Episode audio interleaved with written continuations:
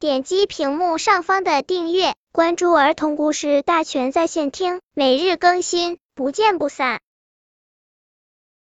本片故事的名字是《山坡哪儿去了》。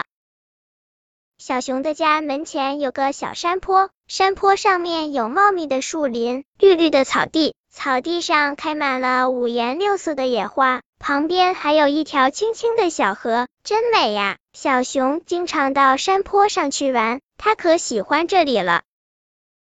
一天，小熊和朋友们出去旅游，他们玩的真开心。后来，小熊告别了朋友们，他要回家了。小熊走啊走，终于回到了自己的家，但是他惊呆了。他怎么也找不到门前那美丽的山坡了，只有一条浑浊的小河在流淌着。一阵大风吹来，满天飞舞的尘土让小熊眼睛都睁不开了。小熊真着急啊，美丽的山坡到哪去了呢？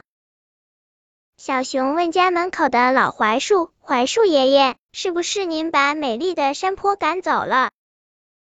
老槐树说：“不是我，我的根可以把泥土牢牢的抓住。”小熊低下头，问树下的几根小草：“小草弟弟，是不是你们把美丽的山坡藏起来了？”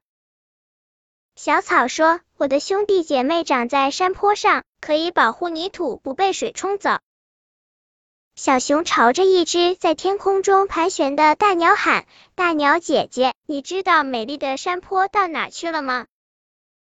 大鸟：“我不知道，我只看见前几天来了许多人。”他们把山坡上的树全砍光了，我的家也没有了，我也要搬家了。